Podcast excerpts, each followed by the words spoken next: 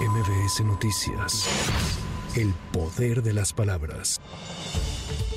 La consejera del INE, Norma Irene de la Cruz, hizo un llamado a los partidos políticos a blindar sus procesos para evitar postular a candidatos vinculados con el crimen organizado y que dinero ilícito llegue a las campañas electorales. Por su parte, representantes de los partidos políticos afirmaron que el crimen organizado ya se está infiltrando en el proceso electoral, lo que está propiciando que los militantes desistan de buscar un cargo de elección popular. Vivimos un momento de crisis en materia de seguridad que nadie puede negar. Vivimos un momento de inseguridad donde muchos compañeros nuestros de todos los partidos nos dicen, yo no quiero competir para un cargo de determinada característica porque voy a recibir presiones. En Colima, la presidenta municipal de Manzanillo, Griselda Martínez, ha señalado que hay personajes de un cártel del crimen organizado cercanos a la candidata Claudia Sheinbaum.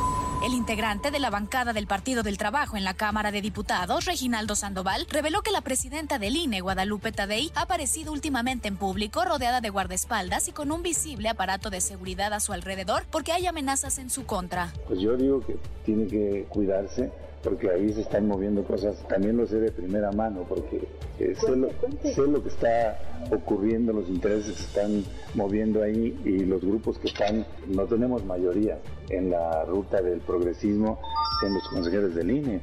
Cuéntenos más. Pero tiene la prisa no, no, no tenemos mayoría y ven cómo las sesiones, cómo, cómo salen ahí. Bueno, yo, yo entiendo que porque ha recibido amenazas y ella es mejor prevenir que lamentarlo.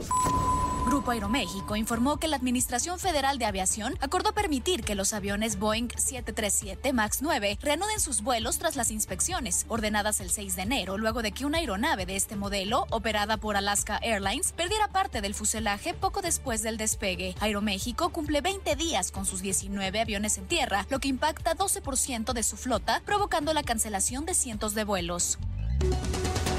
Los cuerpos de cuatro hombres fueron encontrados abandonados al interior de un taxi en inmediaciones del municipio de Valle de Chalco, Solidaridad, en el Estado de México. Al respecto, la Policía Estatal sostuvo que al parecer las víctimas fueron acribilladas en la Ciudad de México y abandonadas en el Estado. Cabe señalar que el área quedó acordonada y autoridades trabajan para darle continuidad al caso.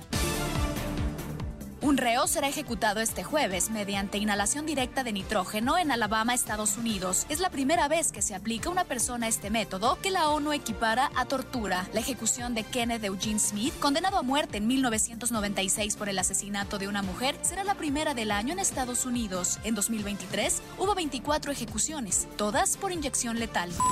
Para MBS Noticias, Tamara Moreno. MBS Noticias. El poder de las palabras.